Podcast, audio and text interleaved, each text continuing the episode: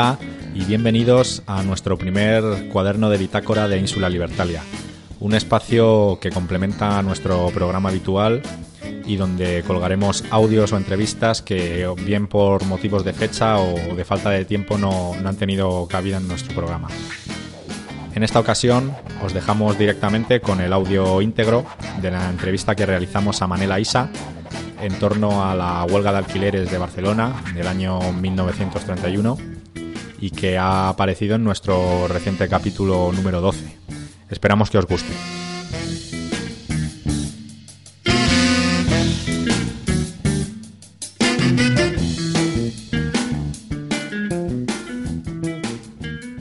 Vamos a retroceder ahora en el tiempo hasta situarnos en Barcelona a comienzos de la Segunda República para hablar de una iniciativa en la que miles de personas decidieron dejar de pagar los alquileres pues eh, en defensa de, de un techo bajo el que vivir. Para ello, para hablarnos de esta huelga de alquileres, tenemos al otro lado del teléfono a Manela Isa, miembro del Ateneo Enciclopédico Popular de Barcelona y autor del libro La huelga de alquileres y el Comité de Defensa Económica. Eh, muy buenas, Manel. Buenas, buenas tardes. Bueno, eh, para explicar un poco eh, esta huelga de alquileres y cómo surge, habría que hablar de, de, las motivaciones que la impulsaron. ¿Cuál, ¿Cuál era el contexto a comienzos de, de, la Segunda República, en el año 1931 y en los años previos, en el que se encontraba la clase obrera barcelonesa? Bueno, el contexto es, un contexto de crisis impresionante en el cual, bueno, ya se, eh, sobre todo, bueno, en toda, en toda España, ¿no? Hay que tener en cuenta el crack del 29, que como siempre en España todo llega más tarde y llega con la nueva república a, a bueno, llega un, es un periodo de crisis, tanto porque, bueno, no hay, tra no hay apenas trabajo y porque los trabajos que habían anteriormente se paralizan por completo, ¿no? Uh -huh y entonces eh, bueno tanto en Barcelona como en el resto de España ¿eh? no no sé que no es que sea único y exclusivamente en Barcelona porque la la huelga sino, no la huelga sino el, el, enfrentamiento es en todas en todas partes. Y cuando repasas la historia y cuando hurgas un poco en las bibliotecas te das cuenta de que la historia pasa en todos lados. Toda, pasa en toda en toda en Cartagena en Canarias en en Sevilla pasa en todos lados. Lo que pasa en Barcelona uh, se organizó de, de, alguna manera, se organizó un comité de defensa económico, lo que podía ser hoy algo parecido a la PA, que es el que trata de, uh, bueno, regla, uh, el, que trata, el que hace de choque para intentar organizar y hablar con la, la, nueva, la nueva clase política para, de alguna manera, reglamentar el despropósito de los alquileres de aquel momento. Pero la República no se creó para, para ayudar y favorecer a los obreros y se encuentran con un cierre total de, de argumentos de los republicanos. Y aquí empieza el conflicto. ¿no? O sea, el 14 de abril salen de la cárcel eh, los obreros, la mayoría de obreros, el 14 de abril con las elecciones, y, el, y a partir del 1 de mayo ya vuelven a llenar las cárceles porque el enfrentamiento es, bueno, es frontal y, y duro, ¿no?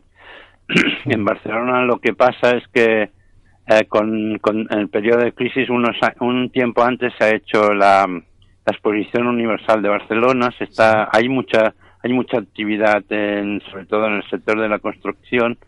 Y eso lo que crea es que bueno se crean bueno, uh, todo todo lo que si conocéis un poco Barcelona, todo lo que es el Montjuic, se urbaniza Montjuic y la, la zona de la Plaza España principalmente, se urbaniza uh, la calle Balmes de Barcelona, o sea que conduce desde el norte de la ciudad hasta el, hasta el centro de la ciudad, uh, todo aquello queda asfaltado y urbanizado, se pasa el tren por debajo, en todas estas historias lo que representa es una gran, unos años antes, representa una gran mano de obra que llega de toda España. Es una gran mano de obra que llega de Murcia, que llega de Andalucía, de Valencia, pero nunca, eh, o sea, la burguesía catalana no se preocupa nunca de dónde van a dormir esta gente ni su familia. Solo crean, eh, bueno, eh, las viviendas para los para la, la clase pudiente, ¿no? Mientras que los obreros tienen que dormir en barracas o en última instancia en las, en las casas baratas que se, que se hacen en algún barrio, pero de alguna manera un poco bueno, de aquella manera, ¿no? Sin agua, sin luz y sin lavabo y sin nada, ¿no? O sea, son barras, son casas, uh, las, las casas baratas son casas que no tienen, no tienen ningún tipo de prestación, ¿no? Prácticamente, o la, la gran mayoría, ¿no? Y ahí es donde, eh, bueno, los obreros, eh, el sindicato de la construcción de la CNT trata de que, eh, de argumentar esto, trata de argumentar y canalizar eh, el descontento Uh, primero intentando bueno que las nuevas uh, las nuevos republicanos de la época uh, legislen a favor de los obreros pero no será así. Y entonces bueno la lucha bueno la lucha con la cámara propiedad y el sindicato de la construcción será frontal. Será frontal en este sentido y en la huelga de alquileres participará toda aquella gente que quiere participar en ella o sea, hay muchos que se ven obligados a participar porque no tienen un puto duro, digamos, claro, y otros que participan porque, bueno, son conscientes de, bueno, del mangoneo que hay en ese momento con la especulación ya de ese momento, ¿no? Y, ahí empieza, empieza la huelga de alquileres, ¿no? Que no será como una huelga entendida de hoy paramos todos, sino que aquel que quiere participar se acerca al sindicato de la construcción, ve la manera de funcionar y, bueno, el, que decide no pagar el alquiler, ¿no? Esta es la huelga de alquileres, que durará principalmente la huelga que nosotros hemos, bueno, hemos uh, publicado estas cosas, la, la, reseñamos en los seis meses primeros de la, de la República. Pero en realidad uh, es una huelga que no se, no se termina. Incluso hay compañeros o historiadores que hablan de que en el año 42 aún continuaba existiendo gente que se resistía a pagar los alquileres. Y en realidad también hemos encontrado documentación de 1904 de gente que se resistía a pagar los alquileres. O sea, eso ha sido una lucha constante en este país uh, y sobre todo la ha canalizado en buena parte el movimiento, mo movimientos vecinales, pero muy próximos al movimiento libertario. O sea, como como planteas, no, no fue una huelga desarrollada eh, estrictamente por el sindicato de la construcción de la CNT, ¿no? Sino que has mencionado también eh, un organismo, el Comité de Defensa Económica. De Defensa Económica. Eh, ¿Nos puedes hablar un poco más de cómo se articuló este organismo? Bueno, el Comité de Defensa Económica eh, lo crea el sindicato de la construcción y hace un barómetro, un barómetro de, y calcula lo que realmente tendría que ser el coste de un el coste real de una vivienda. Entonces, a partir de aquí es cuando intentan mediar, intentan mediar y buscan los, los bueno, los representantes republicanos para que intermedien con, con la Cámara de Propiedad, que en ese momento es eh, bueno es muy bueno es muy potente también y no y no acepta en ningún momento ningún tipo de rebaja. La Cámara de Propiedad lo que hará es eh, enfrentar, eh, buscar directamente el, enfrentamiento, ¿no? Eh, tanto buscando a, la, a, los gobernadores civiles, por medio de los gobernadores civiles, o uh, directamente al gobierno, al gobierno de Madrid saliente, ¿no? Hará que, eh, bueno, la represión sea pura y dura. O sea, no se esperaba, no había, eh, en la legislación del momento, uh, se actuaba con rapidez. Al segundo mes de que no pagaban un alquiler, ya iban, ya iban a por ellos, como el que dice. Sobre todo a partir de que, de que ya existe la guardia de asalto. O sea, mientras no existe la guardia de asalto, el problema, uh, bueno, el problema de la, de la patronal es porque no tiene ninguna herramienta seria, no tiene ningún cuerpo represivo uh, serio, digamos, tiene, tiene guardias pero no, no actúan con contundencia, con la misma contundencia que lo hará después la Guardia de Asalto, que ya es una guardia pretoriana que actúa sin miramientos, ¿no? El, el sindicato de la construcción, que es el más afectado, el sindicato de la construcción de la CNT, eh, el, el 1 de mayo de 1931, haya en una gran, uh, una gran manifestación de 150.000 personas que el sindicato de la CNT eh, decide que sea el sindicato o sea, la Federación Local de la CNT decide que sea el sindicato de la construcción quien lleve el, acto del 1 de mayo.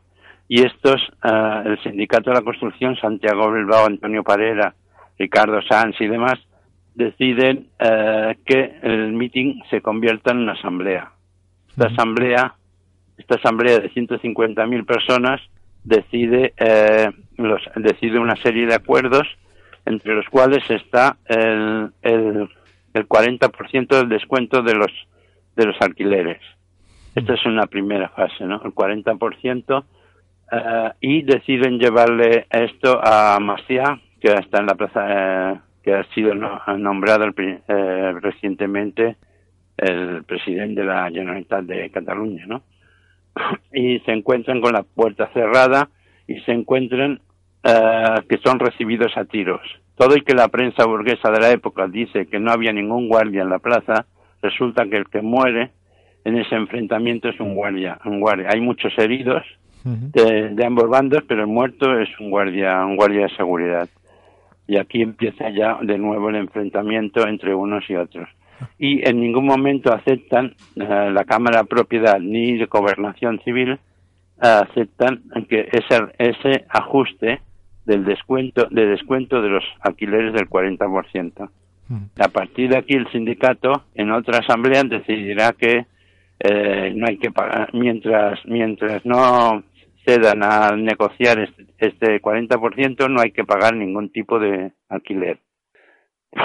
Esto es más o menos como como fue la huelga de alquileres, ¿no? Que se va extendiendo principalmente por los barrios de Barcelona, no es en el centro de la ciudad, como el Raval y todo esto, porque allí hay otra filosofía que es la filosofía del del realquilado, sino que se extiende principalmente por los barrios de Barcelona como el Clot, Guinardó, Hospitalet, en fin, y los pueblos eh, de, de, alrededor, Sabadell Tarrasa, todos estos pueblos donde se extiende la huelga. Pero siempre es una, como un, yo la defino como un, yo qué sé, como un pulpo que no, o sea, quien quiere participar, participa y quien no quiere participar, no participa y bueno, hay familias que participan enteras, uh, principalmente son por afinidad, ¿no? Los que participan uh, y bueno, porque porque uno se se, uno se junta con el otro, ¿no? Y entonces son como tienen fuerza y como, bueno, se sienten protegidos. El sindicato trata de protegerlos.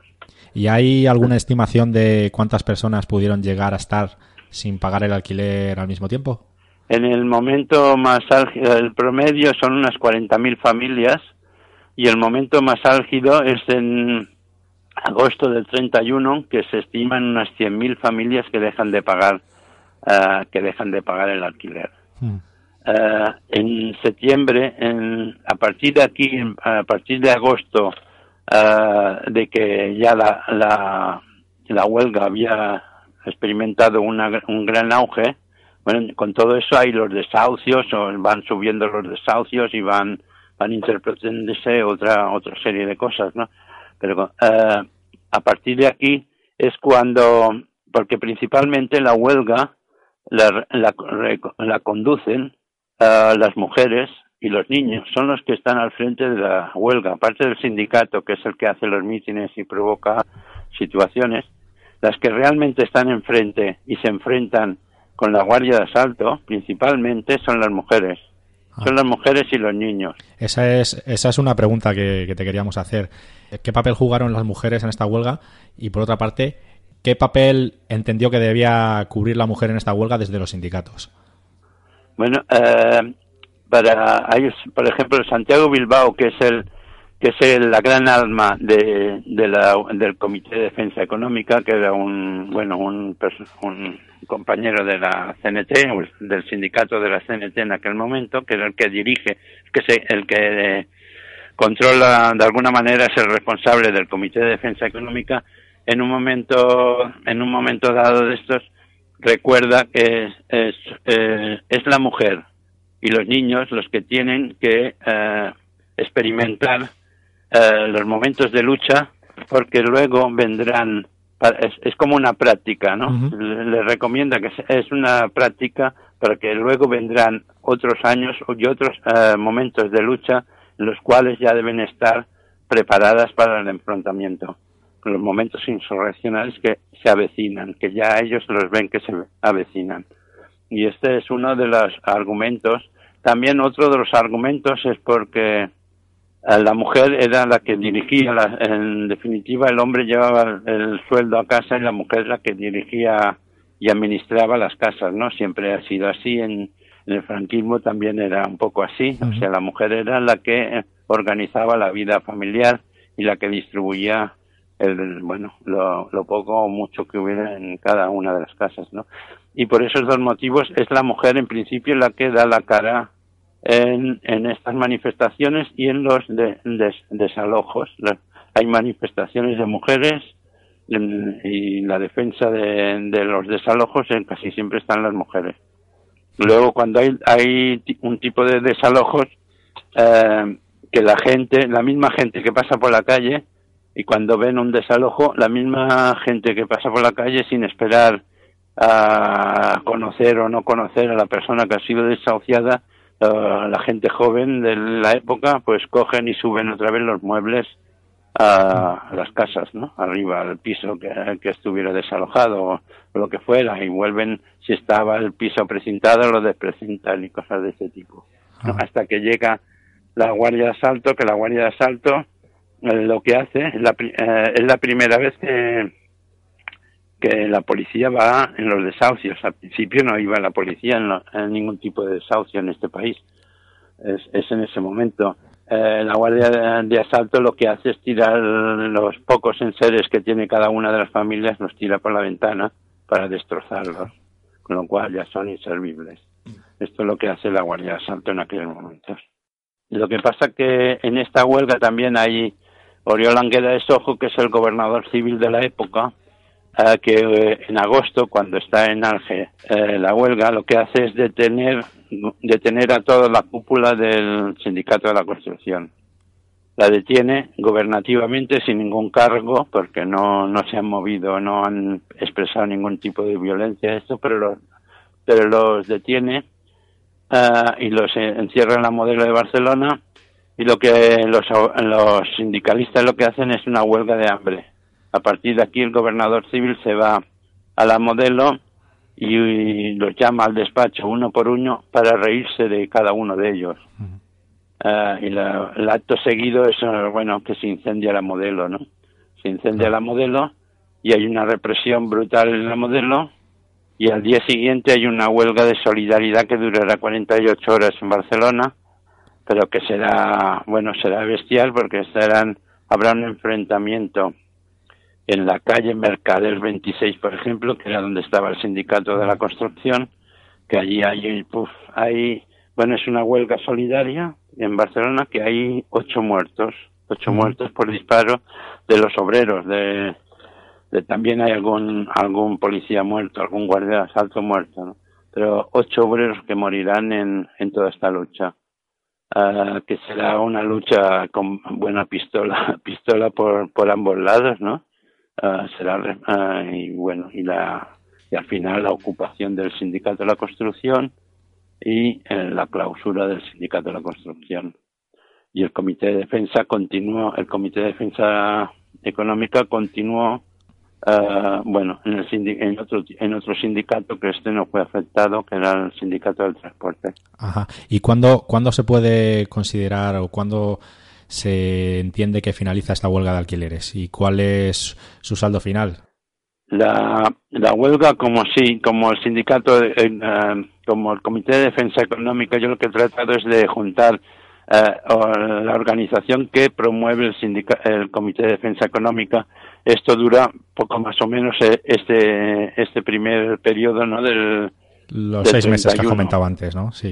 hasta diciembre, ¿no? Lo que pasa que la huelga continúa por barrios, no, no, deja de funcionar, ya no existe el Comité de Defensa Económico, deja de existir porque se crean se crean eh, comisiones de barrio y estas, este tipo de cosas que son los que empiezan a negociar, pero ya a nivel de toda Barcelona, incluso por la por el enchample de Barcelona o por la eh, por la parte alta de Barcelona se empieza a negociar los alquileres y la rebaja de los alquileres, eh, mientras bueno, hay gente que todavía resiste en pagar o el 40% menos o el no pagar. Eso dura principalmente hasta incluso el año 42 en algunas casas baratas. O sea, la lucha continúa incluso porque luego durante la guerra civil eh, el descuento, eh, la, la, reducción de los alquileres rondó los, el, el 30-40%, eh, pero hay mucha gente todavía no estaba conforme con esto y resistía y, y bueno, no se pagaron. Hay gente que todavía resistió y hasta el 42 hay gente que dejó de pagar los alquileres. ¿eh? Ajá. En fin, es una lucha sorda en la que después se convierte entre un problema entre el patrón, bueno, entre el amo y el y el yuguete, el, el que alquila, ¿no? Ajá, eso pasa por ahí, ¿no? Y por medio está a veces la Cámara de Propiedad, pero que bueno, tampoco tenía mucha, en ese momento después pierde la fuerza porque eh, los mismos los mismos propietarios tampoco eh, declaraban eh, todas las propiedades que tenían para por, por miedo del fisco y estas cosas. O sea este, este entramado ya existía en aquella época no o sea si tenían 10 casas pues declaraban 5 y no todas no entonces si tú estabas entre una de las que no tenían declarada pues podías negociar bastante mejor no y una, pasaban cosas de este tipo. Una, una pregunta eh, para finalizar. ¿Tú crees que este episodio de, la huelga de alquileres supuso un primer desencanto con las medidas prometidas por la Segunda República? El control de alquileres, acuerdos con inquilinos y todas estas cosas. Bueno, eh, sin duda, sin duda es una hay, mm, sin duda es uno de los, eh, hay dos factores que importantes en la vida y uno es tener solucionado el, el tema de, de, del habitache, de donde vives, de el techo que te cubre eh, por las noches sobre todo y luego el comer. Estas dos cosas son vitales para las personas, ¿no? Para todo el mundo. Y este no estaba bien resuelto y además cuando uh, bueno, en toda Europa que también tuvieron estos tipos de problemas, en, en España fue una oportunidad perdida en, en los años después de la Primera Guerra Mundial en que uh, si bien en Europa uh, se, se, se, se, reglamentó hacia la baja en, en ese término donde eh, bueno en los, en los escalímetros que, que montaron se, se solucionó a la baja mientras en España se continuó especulando mm. con lo cual era una bestialidad lo que se pagaba en los alquileres muchas veces incluso de barracas ¿eh? porque todo era eh, todo era precario ¿eh? y, y, todo era en los barrios, nunca, o sea, en casas, in, eh, en casas que no, no, reunían las condiciones que, que debían reunir, no sé, en, higiene y estas cosas, la higiene que tan caracterizada en aquellos momentos en las casas de los obreros, pues aparte del rabal o de, del centro de la ciudad, que ya era casi lógico que no tuvieran prestaciones, pero las nuevas casas que hacían, ah. Eh, o, las pocas que habían hecho en, en, en, en, el extrarradio, aquellas sí debían tener al menos cubierta, yo qué sé, los desagües, ¿no? no sé, o, o, que llegara el agua, o que llegara la luz, o cosas de este tipo que en la gran mayoría no llegaban, ¿eh? y encima pagaban una bestialidad y eso eso minó eso minó bastante porque bueno uh, en el libro explico un poco cómo llega la, la República a España y es que mucha gente se piensa que la República llegó por por una por unas elecciones municipales y que el rey marchó porque perdió las elecciones municipales. Y no es exactamente así no es una es una bueno, la República llega por intereses económicos, como casi siempre todo, en los cuales hay que está mucho Cambó por medio, está el conde de Romanones y el duque de Alba. Son estos tres elementos que son el poder fáctico del momento, el que hace, el que montan una estrategia para electrificar España. El, tema es electrificar, con la excusa de electrificar España para que, eh, bueno, los las grandes las grandes eh, firmas eh, europeas compren acciones de las eléctricas, la CHADE que se llamaba en ese momento, compren eh, inviertan en, en electricidad en España, ¿no? Para construir, yo no sé, bueno, que llegue la luz a todas partes porque, bueno, la luz en España también costó que llegara. ¿eh? El franquismo había pueblos que no tenían luz, ¿eh? en Galicia o por ahí, o en Asturias, eh, costó que llegara. Eh, en fin, cosas de ese tipo. Como después pasará con Telefónica, es un poco la misma historia. Después vendrá la historia de la especulación de, de Telefónica, los teléfonos, ¿no? Pero con las eléctricas son estos tres personajes los que hacen que llegue, que son monárquicos los tres, pero en ese momento les interesa una España democrática, republicana y que, bueno, parezca que es muy liberal y estas cosas, ¿no? Pero no, en ningún momento cambiaron ninguna, eh, la República cambió ningún, ninguna ley anterior, o sea, todo, mantuvo las mismas leyes monárquicas anteriores y no solamente eso, sino que luego aún añadió más, que era la, la ley de la defensa de la República, que era para castigar a los obreros, y aún así, y después aún hizo, el año siguiente hizo la, eh, la ley de la ley de vagos y maleantes que la mantuvo el franquismo y bueno y no sé si ahora todavía puede ser casi casi como la ley mordaza una cosa así no hay autores como, como Chris Elam que hablan precisamente de eso, de, de la República de Orden, ¿no? Y también comentan eh, pues que la actitud del gobernador civil, Anguera de Sojo en ese momento, también contribuyó a todo esto que estamos mencionando ahora, por supuesto, ¿no? Con, toda la represión que desató. Sí, bueno, Anguera, Anguera de Sojo era un... Bueno, iba saco, iba saco y además iba con, con el, de la Cámara de Propiedad, que era el Piquipón, sí. que es el elemento, no sé si has eh, leído a, a la, la, ciudad de los prodigios pues es un elemento que bueno que bueno para triunfar pisa todo lo que puede. Es, es, es el espíritu este el que recoge Mendoza el Eduardo Mendoza en, en la, ciudad de los prodigios ese personaje.